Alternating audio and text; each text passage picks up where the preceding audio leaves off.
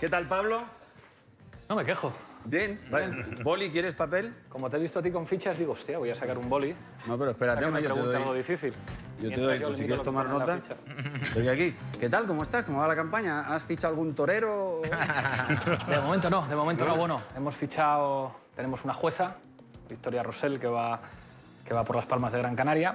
Tenemos un activista gitano, que es profesor universitario, que va por Tarragona. Ya era hora de que hubiera gitanos en el Congreso también.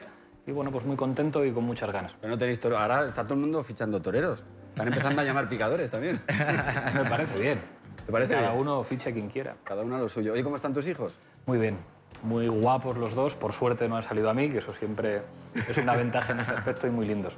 Sí, y viene otra en camino. Y no traen camino. ¿Esto era, es, eh, era buscada o fue una sorpresa? Era buscada, pero fue una sorpresa maravillosa. No te he muy entendido. felices. o sea, que era buscada, pero que a lo mejor no esperamos que buscando encuentres a la primera. Bueno, pues eh, fue buscar y encontrar. Buscar y Una encontrar. alegría. Claro, y la vida de padre... La vida de padre... Nadie le cuenta a un padre lo duro que es ser padre, ni a una madre tampoco. Bueno, es duro, pero también es también es súper bonito. ¿Duermen? Duermen bien, duermen bien y son buenos. Has tenido suerte ahí en eso. He tenido suerte. Hiciste unas declaraciones precisamente eh, diciendo que como ahora eras padre, tu futuro político dependía del resultado de las próximas elecciones. ¿Quieres decir que si salen mal las elecciones vas a dejar la primera línea política? Bueno, yo me he comprometido como secretario general hasta 2021 y como candidato los próximos cuatro años. Ahora bien, mi cargo va a estar siempre a disposición de los inscritos y si las cosas van mal y los inscritos dicen tú fuera, yo me voy. Pero mi compromiso es primero hasta 2021 y después cuatro años a partir de estas elecciones. O sea, que pase lo que pase, te vas a... En principio, si no te quieren echar los que mandan de verdad, que son los tuyos, son los míos. tú te quedarías. Claro, es mi compromiso. Vale.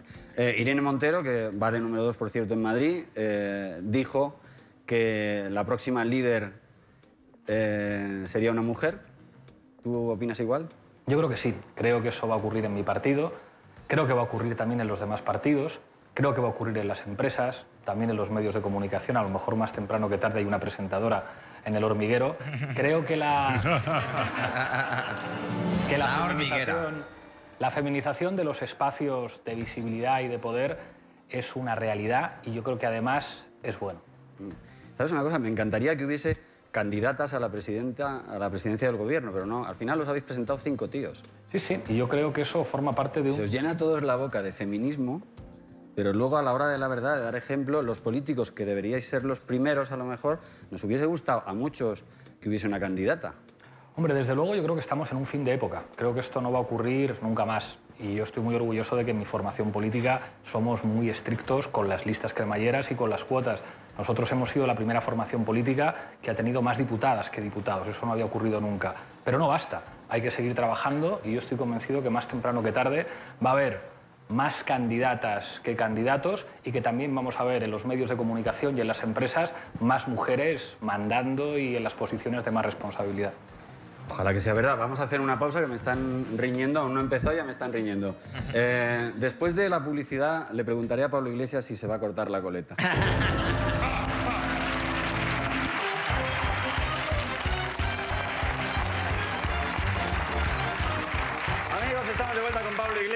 Eh, estamos en plena ple- pre-campaña eh, electoral. Volviste, por cierto.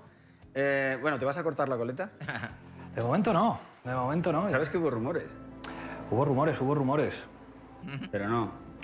Es que soy esclavo de esta coleta. Esta coleta es como el rollo de Sansón. Si me corto la coleta, la fuerza que me fuerza. queda... claro. Pierde la fuerza. Oye, hablaba de tu vuelta y del cartel de Vuelve, que tuvisteis que retirar inmediatamente por no ser precisamente muy feminista.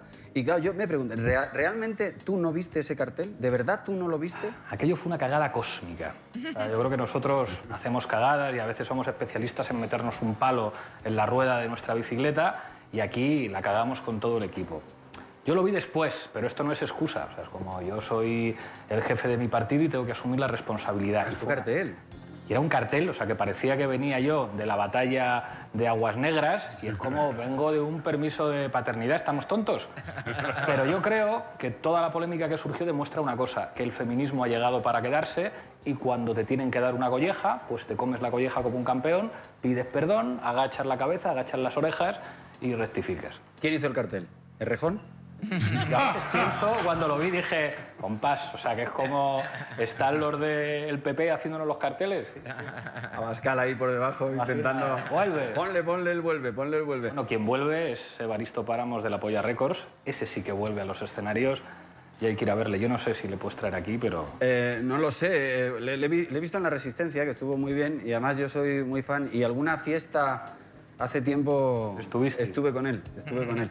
Oye, cuéntame qué ha pasado con Errejón al final, porque entiendo que es un tema desagradable, pero ¿qué ha pasado? ¿Qué ha traicionado? ¿Qué ha pasado? Fue un tema desagradable, fue un tema duro, pero creo que tenemos que hacernos mayorcitos, madurar. El Rejón tiene otro partido con el que compartimos muchas cosas y tenemos que pasar página y asumir que hay más cosas que nos unen que las que nos separan y cada, bueno, cada formación política, pero tenemos que buscar acuerdos y entendernos. Nuestro adversario no es el Rejón, nuestro adversario es el, el trío de Colón, es el trifachito, son las tres derechas. El trifachito, ¿lo llamas? Así lo llama la gente y me encanta. Es que el otro día me dijeron, esto del trío de Colón solo lo entendís en Madrid, porque la gente que es de fuera de Madrid, lo del trío de Colón no le suena. Y me dijo Noelia Vera, que es de Cádiz, dice, mi tierra lo llaman el trifachito. Y yo dije, coño, esto del trifachito, mo- lo voy a decir. Puede funcionar, ¿no? Pero bueno, no es un tema menor lo de Rejón, porque eh, claramente a, a ellos, a Manuela Carmena y a Rejón, tú no les gustas. Y Izquierda Unida también ha dicho esta mañana que no va a ir con vosotros por Madrid, o sea que os estáis quedando un poco Sí, solos. sí, o sea, a nosotros nos ha pasado buena parte de las desgracias que le pueden ocurrir a un partido. Y esto hay que decirlo abiertamente. O sea, a mí me parece patético cuando un político llega a un medio y dice, no, no hemos sabido comunicar bien nuestro mensaje, que es una manera de llamar a la gente idiota, que es como, no me habéis entendido. Pues no, o sea, nosotros hemos hecho cosas mal, nos hemos callado cosas que a veces hay que decir, nos hemos, hemos confundido a veces la cortesía parlamentaria con no decir las cosas como son, ¿Cómo y qué? luego ¿Cómo qué? ¿Qué es lo que os habéis callado? hay veces en las que yo he estado en el Congreso de los Diputados y dices, aquí hay gente que ha robado, aquí hay gente que ha mentido, y nosotros estamos aquí educadísimos, que está bien ser educados, pero la gente quiere que hablemos y digamos las cosas claras y llamemos a las cosas por su nombre. Y en lo otro, pues claro que es muy jodido para una formación política que gente que ha estado trabajando contigo pues se monte otra cosa o no esté, pero ahora pues toca asumir que las cosas vienen como vienen, dar la cara y demostrar que en un momento difícil pues vamos a hacer una gran campaña, que salimos a ganar y que estamos más cerca que nunca de gobernar en España, porque eso es muy paradójico. Yo hace cuatro años, cuando estuve aquí, que las encuestas nos ponían mejor que ahora, sabía que aunque ganara no iba a gobernar, porque me habían dicho los jefes de los demás partidos que iban a hacer un cordón sanitario para que nosotros no entráramos al gobierno. Después de estos años, hay una posibilidad muy importante de que Podemos, de Unidas Podemos, forme parte del próximo gobierno. Y yo he aprendido que desde ahí se pueden cambiar algunas cosas muy importantes. Todo no, pero algunas cosas muy importantes sí, y estamos muy cerca. Ujú. Eh, más allá de las encuestas, que las hay para todos los gustos, y luego después muchas veces el día de las elecciones se equivocan y no pasa nada. Total. Eh, en la calle lo que yo detecto, llevo como un mes preguntando sin parar para estar más o menos eh, al loro de lo que dice la gente. En la calle hay mucha incertidumbre, Pablo, y eh, la respuesta que más te repiten, o la que más me han repetido es, no me gusta ninguno, pero voy a votar a este para que no salga aquel.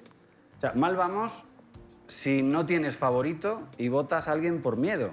Yo creo que eso ocurría más antes, en la época del bipartidismo, que todo el mundo votaba con la nariz tapada y además era como la sensación de que votaras lo que votaras, en las cosas importantes iba a ser parecido. Ahora es verdad que hay mucha incertidumbre, no se sabe lo que va a pasar, está todo muy abierto. Poquitos miles de votos pueden cambiar por completo el resultado de, diputados que haya finalmente, pero creo que la gente tiene muchas opciones para votar y tiene más opciones para elegir. Y yo creo que no va a volver nunca esto de que, de que dos partidos se lo repartan todo. Del mismo modo que no va a volver a haber un gobierno de un solo partido. El próximo gobierno, sean unos o seamos otros, va a ser un gobierno en el que formación políticas muy distintas van a tener que ponerse de acuerdo. Te he entendido cuando dices que formar parte de un gobierno es una opción probable, como que si gana el PSOE, como dicen las encuestas, tú podrías ser un ministro. Hombre, yo prefiero ser presidente y yo salgo a ganar. Y, digamos, las urnas están abiertas, la gente tiene que ir a votar y ya veremos lo que pasa. Y como tú decías, las encuestas a veces aciertan y a veces ni de coña aciertan. Lo que sí creo es que nadie va a tener mayoría absoluta. Y a partir de ahí, diferentes formaciones políticas nos vamos a tener que poner de acuerdo. ¿no? En Andalucía se han puesto de acuerdo las tres derechas y hay consejeros de Ciudadanos y del PP. Yo creo que eso va a ser lo normal, lo habitual, en ayuntamientos, en comunidades autónomas y también en España. Y el otro día dijo Ábalos, que hablábamos antes de, hablabas antes de él, que quería venir aquí, decía, mi partido quiere gobernar con Ciudadanos, preferimos a Ciudadanos. Bueno, yo le agradezco a Ábalos que haya sido tan sincero porque ha dado un mensaje muy claro a la gente de izquierdas. Dar muchos votos al PSOE implica que se van con Ciudadanos. Si nosotros ganamos o estamos muy fuertes, eso garantiza que puede haber un gobierno progresista de izquierdas de verdad en España. Eh, hoy Ciudadanos, por cierto, sabes que ha dicho que, que no al PSOE, mañana le preguntaré, y que él con quien quiere pactar es con el PP.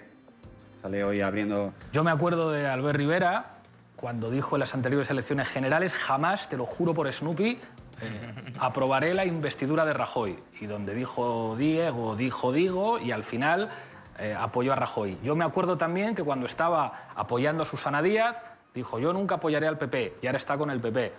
Con mucho respeto a Ciudadanos, yo creo que ellos están acostumbrados pues, a decir una cosa y hacer la contraria. Yo creo que si dan los números, va a haber muchas presiones de los poderes económicos para que el PSOE pacte con Ciudadanos. Nosotros vamos a intentar ganar o tener el mejor resultado posible para que haya un gobierno bueno, pues que asuma que la vivienda es un problema muy grave en este país y que hay que intervenir, que el curro de la gente es muy importante, que nadie habla de eso, que es que últimamente solo se habla de si Torra quita un lozo o lo pone, o la parida de que todo el mundo vaya con una pistola por la calle. ¿Qué pasa con el trabajo de la gente? ¿Qué pasa con la vivienda? ¿Qué pasa con el voto de la gente que se ha tenido que ir fuera? ¿Qué pasa con la sanidad pública? ¿Qué pasa con la economía? Bueno, claro. Habla de pasta. Pero sobre todo de la Tenemos todo, ¿eh? Sobre todo de la pasta de la gente que no llega a fin de mes, que eso es muy jodido. Hay mucha gente que nos está viendo que tiene dificultades para llegar a fin de mes. Bueno, hablemos de eso. Yo sé que hay mucha gente que no es de Unidas Podemos, pero que sabe que para defender esas cosas, para defender la vivienda, para defender la sanidad, para defender el empleo en condiciones mejores, ahí nosotros somos los que más lo peleamos. Oye, eh, hablando de los posibles pactos, si pacta el PSOE con Ciudadanos, ¿bloquearíais ese acuerdo? Nosotros haríamos, ¿Como lo hicisteis la otra vez? haríamos lo mismo que hace cuatro años, preguntar a los inscritos y que los inscritos decidan. Y yo creo que acertamos. Yo recuerdo que ahí nos decía... ¿No os arrepentís de dejar gobernar a la derecha? Eh, todo lo contrario, es que nosotros creamos las condiciones de posibilidad de que pudiera haber un gobierno alternativo. Nos decían, no hay números para nada que no sea lo del PSOE E con Ciudadanos. Dijimos, claro que hay números. Presentamos una moción de censura y Pedro Sánchez dijo, no la apoyo porque no hay números. Y al final, él presenta una moción de censura, nos curramos los números nosotros, que es como, Pedro, podías haberte currado algo tu propia investidura, y demostramos que sí había números, y después hacemos un pacto en el que sacamos el salario mínimo a 900 euros. Yo estaba en la Moncloa hablando con Pedro, y Pedro decía 800 y poquito, y yo dije, no, 900.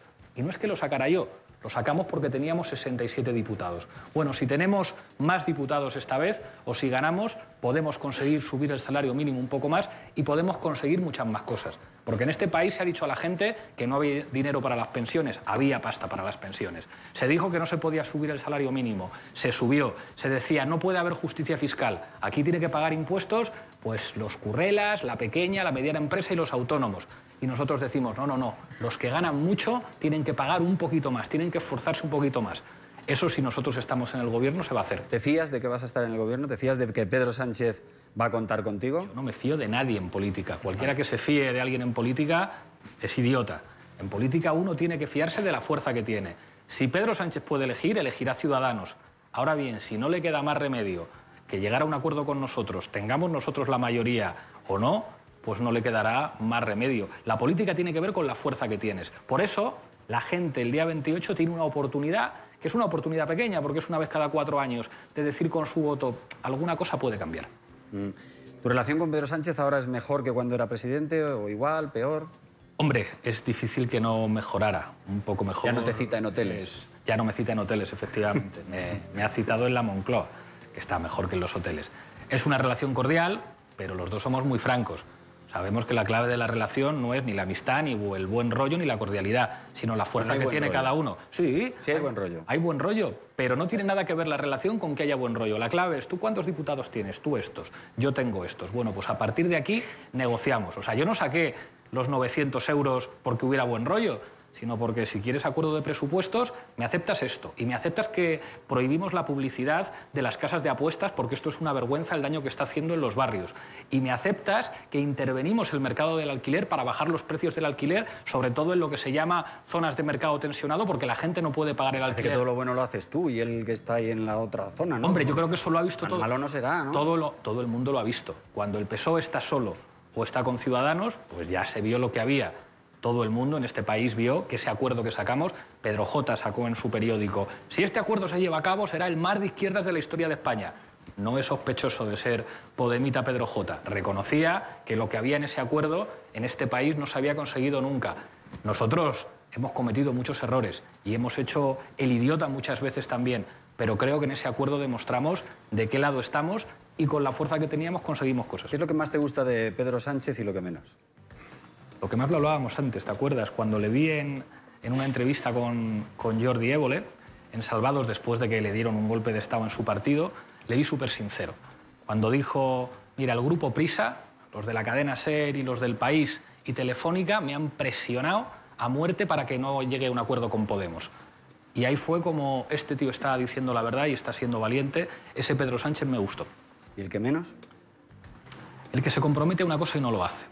Yo acordé con él, le quitamos la medalla a un torturador, a Billy el Niño, y me dijo, sí, sí, se la quitamos. Y acordé con él que bajábamos el precio del alquiler interviniendo el mercado de los alquileres. Y luego no cumplió. El Pedro Sánchez que se compromete a una cosa para quedar muy bien y luego no lo hace, ese no me gusta. Oye, ¿el miedo a Vox es una bendición para el PSOE? Lo digo porque eh, dentro del PSOE hay gente que opinaba, Lucía Méndez lo contaba este domingo en El Mundo, que si no fuese por Vox, el PSOE no estaría los primeros en las encuestas. No debería decir esto, pero yo digo las cosas como son. Dilo, Pablo, dilo. Como el PSOE se confíe.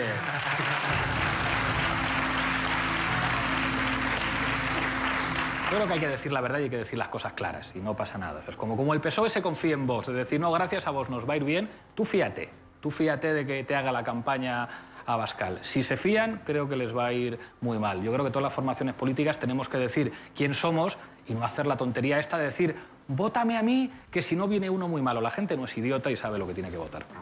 ¿Y qué sientes cuando escuchas que el votante indignado de hace cinco años que votaba a Podemos ahora tiene cosas en común con el que va a votar a Vox? Ayer, no sé si fue ayer o antes de ayer, ayer creo, me llegaron un mogollón de mensajes de gente indignadísima con, Al Rojo Vivo.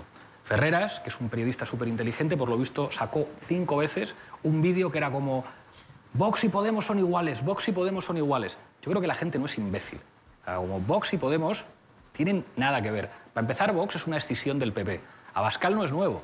Abascal es uno de los chicos de Esperanza Aguirre que estuvo cobrando un pastón de la Comunidad de Madrid por no hacer nada. Y ahora dice que quiere suprimir las comunidades autónomas. Vox es, ¿cómo decir?, el PP desatado. O sea, son dirigentes del PP que dicen lo que siempre ha pensado mucha gente del PP y no se atrevían a decir. Rollo Esperanza Aguirre de, vamos a ver quién dice la parida más grande. Dicen la verdad. Entonces, la verdad no, la verdad no. Dicen cosas a veces para que la gente digamos, no discuta de lo importante, o sea, la parida esta de las pistolas. Es decir, nada, los españoles ahora tenemos que discutir de si tenemos que ir todos con una Smith Wesson cuando estamos en las estadísticas europeas como uno de los primeros países donde hay más pobreza, donde no para de subir la factura de la luz, donde hay muchísima gente, sobre todo gente joven, que trabaja en condiciones de mierda, perdón por la expresión, pero nada, hay que discutir de que todos salgamos con una Sisauer a la calle. Decir que eso tiene algo que ver con nosotros, creo que mucha gente se lo dijo a Ferreras en las redes sociales, eso es manipulación barata. Bueno, tú hiciste el famoso vídeo de la tuerca en el que decías que estabas de acuerdo con que en Estados Unidos eh, tuviesen armas. ¿Estás de acuerdo, por dejarlo claro, aunque sea una chorrada? ¿Estás de acuerdo con que en España la gente tenga armas en casa, sí o no? Bueno, en España la gente puede tener armas. Para empezar, pues Abascal va con una Smith Wesson él dice, digo yo que será legal, que no se la habrá comprado en el mercado negro. ¿La lleva por seguridad o algo? No sé, eso dice él, que va con una Smith Wesson. Y luego en España hay mucha gente que puede tener eh, armas de fuego, de caza, otro tipo de armas.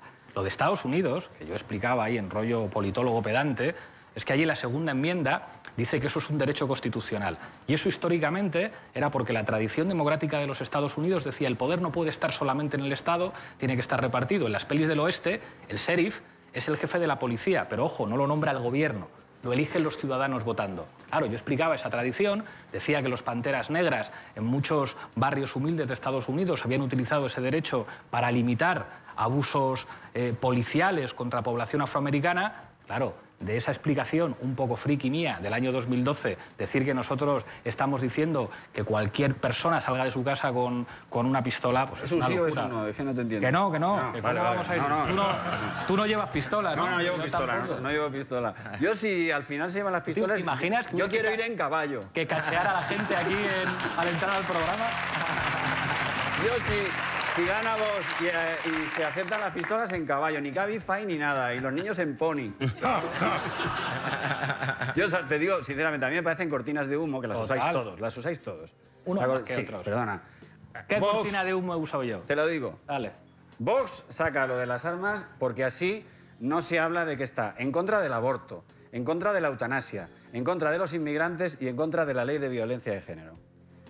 Pedro Sánchez saca lo de la exhumación de Franco porque son temas que a la gente le calientan mucho y así no se habla de Cataluña. Y yo creo que tú has sacado lo de que todos los medios de comunicación, muchos periodistas mienten o mentimos porque así, mientras nos metemos contigo, porque los periodistas se ha visto que tenemos la piel muy fina, estamos acostumbrados a dar, pero cuando nos dan nos duele mucho.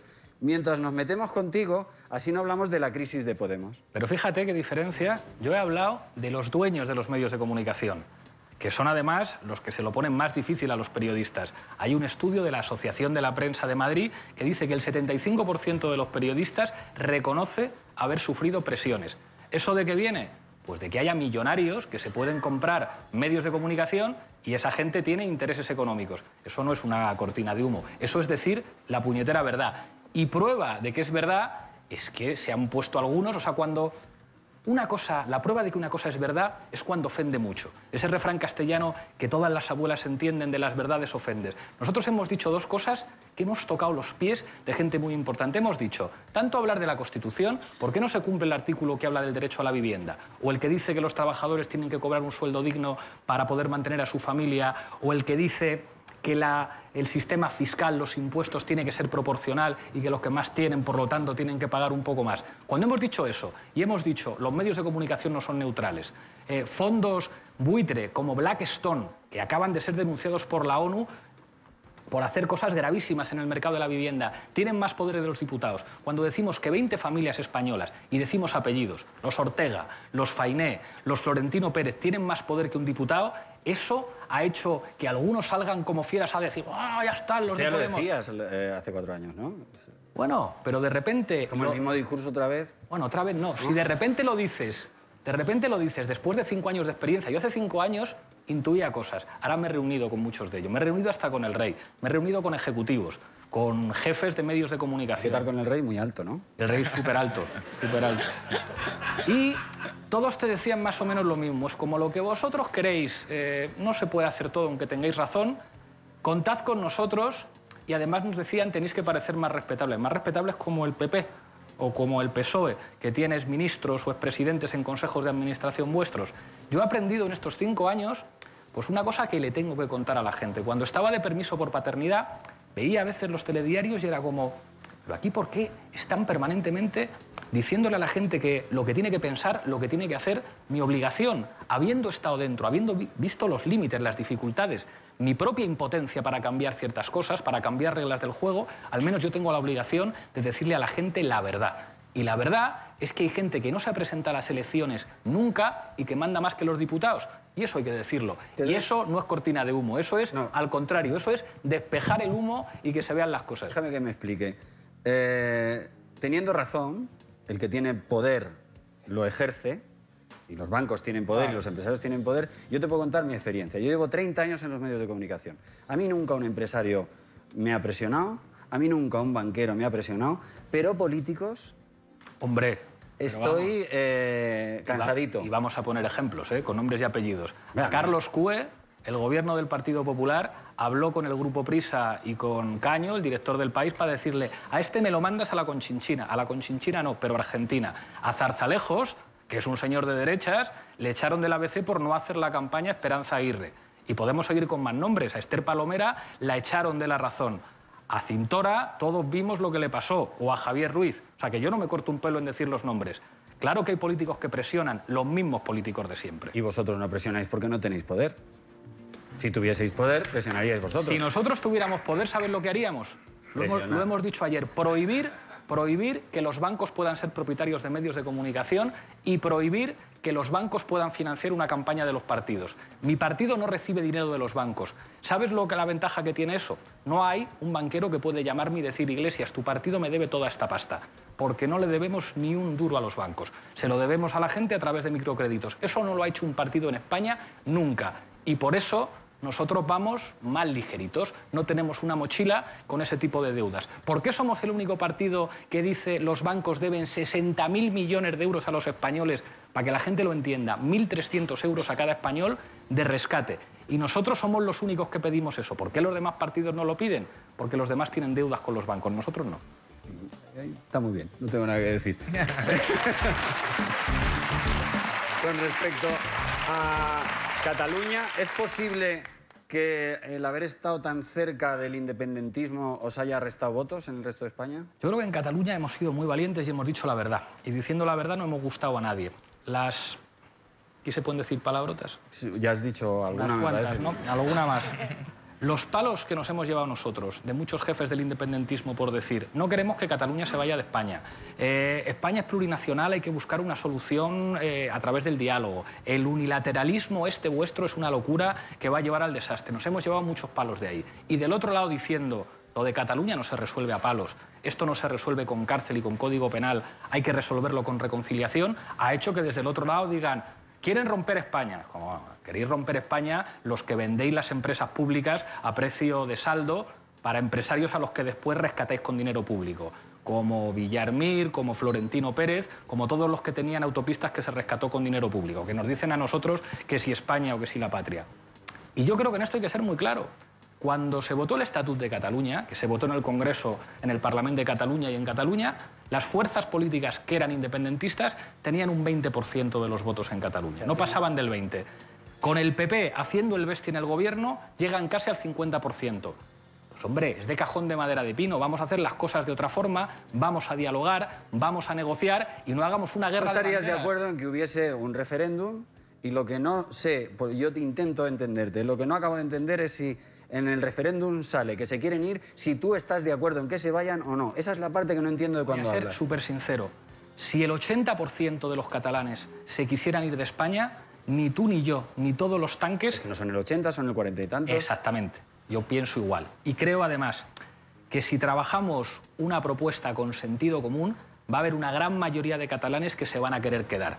Pero ¿cómo podemos estar en contra de que haya una solución democrática? Nosotros defendemos un referéndum, pero yo no soy idiota y sé que hay partidos que no aceptan esa fórmula. Y para hacer una cosa tan importante como esta... Dime una cosa, muy sencillo. si, ganasen, no me hables de porcentajes y de futuribles, si ganasen, ¿estarías de acuerdo con que se fuesen?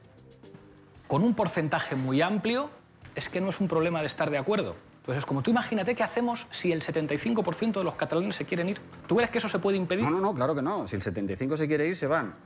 Pero me, vuelves a hacer otra vez la misma no, cosa de antes. Tú dices, ¿con un, ¿con un 51% se puede hacer la independencia? Yo creo que no, y no solamente lo creo yo. ¿eh? Hay independentistas que han dicho, esto no sería serio, esto no se puede hacer así. Pero lo que yo creo es que hay que intentar convencer a mucha gente en Cataluña de que puede haber una España en la que una gran mayoría de catalanes se sientan a gusto. Para eso hay que negociar, para eso hay que transigir, para eso hay que dialogar. Lo que pasa es que si esto se pretende solucionar a palos, a banderas rojigualdas, contraesteladas, eh, con cárcel, haciendo el bruto, creo que eso va a hacer que no se solucione el problema. A lo mejor podríais juntaros todos los partidos políticos para que hubiese una sola voz y que se juntasen todos los partidos políticos de Cataluña para que hubiese una sola voz y en un plazo razonable se llegaría a un acuerdo con solo dos voces. Yo se lo propuse a Pedro Sánchez. Le dije, ¿por qué no hacemos una mesa? Una mesa que tenga a los partidos representados en el Congreso de los Diputados, que hagan otra mesa en Cataluña y aunque tengamos que estar meses y meses y meses y meses sentados, buscamos salir de allí con un acuerdo. Ojalá. Oye, déjame que te pregunte, si pudieses hacer un viaje en el tiempo, ¿te volverías a comprar el chalet? Sí, sí. Yo te voy a ser muy sincero con esto. Yo me he hipotecado 30 años. Cuando tenga 70 años habré terminado de pagar mi casa con mi pareja. Y a mí no me han regalado nada en la vida. O sea, yo hice dos carreras, en la segunda tuve premio extraordinario, que hay que currárselo mucho y hay que sacar muchas matrículas para que te lo den. Después hice mi doctorado, Nadie ha puesto en cuestión, como con otros políticos, que si yo copié la tesis o que si yo no que hice... si no es eso, yo lo que, lo que te pregunto, del chalet, lo del chalet no es porque te compres el chalet. Lo del chalet es porque tú dijiste en las últimas elecciones que era peligroso que los políticos viviesen aislados en urbanizaciones de lujo porque no sabían cuáles eran los problemas de la gente. Y luego vas tú y te compras un chalet. Es verdad. Entonces, ¿sigues opinando igual? Fíjate que yo me di cuenta de que eso creó polémica, que puse mi cargo a disposición. Es como, compañeros, si pensáis que porque me he comprado una casa grande y voy a estar 30 años pagándola, yo ya no valgo para ser secretario general, me echáis. Y la gente lo votó. Y es verdad que mi vida ha cambiado mucho. A mí me encantaba vivir en Vallecas. Pero de repente, pues formé con mi compañera una familia, eh, se quedó embarazada de dos niños y fue como, bueno, pues quiero llevar una vida distinta. ¿Tengo que pagar un peaje por querer que mis hijos vivan más lejos de Madrid en el campo? Pues estoy dispuesto a pagarlo. Ahora bien, Que no es, el, es el peaje político. Sí, sí. Es el haber hablado de la casta y el ahora ser tú la casta. Hombre, yo creo que Casta es el que roba. Casta es el que le regalan, el que le regala a un millonario un chalet. Hay políticos en este país que los meten en consejos de administración. Hay políticos en este país que millonarios les regalan su casa. Pero mi casa me la pago yo, trabajando, con mi dinero. Eso no es ser casta. Casta es que te metan en un consejo de administración. Lo que ha hecho ahora Soraya Sáez de Santa María, que la meten en un despacho de abogados al que supuestamente ayudó siendo vicepresidenta del gobierno para que no tuvieran una sanción, eso es una vergüenza. Desde luego. Que alguien se pague su casa con su dinero firmando una hipoteca, pues en fin. Y además pienso que si lo más fuerte que tienen para meterse con nosotros es que te compres una casa firmando una hipoteca, creo que eso quiere decir que hemos hecho las cosas bastante bien. Oye, al final. Si queréis aplaudir o gritar, a ver, no os cortéis. No, al final, en la faena que da una piscina. ¿Eh? Cuando no es el pH, es el mo, cuando no es el skimmer, cuando no la pinocha que hay que recogerla, ¿no? Total, pero bañarte- Esto no te lo esperabas tú. Joder, pero bañarte con los colegas en las piscinas y tomar unas cervezas está guay. Bueno, Pablo, te agradezco muchísimo, de verdad, que hayas estado con nosotros. Vamos a divertirnos un poco con las hormigas, por favor. Venga. Muy poco, porque da poco tiempo a poco.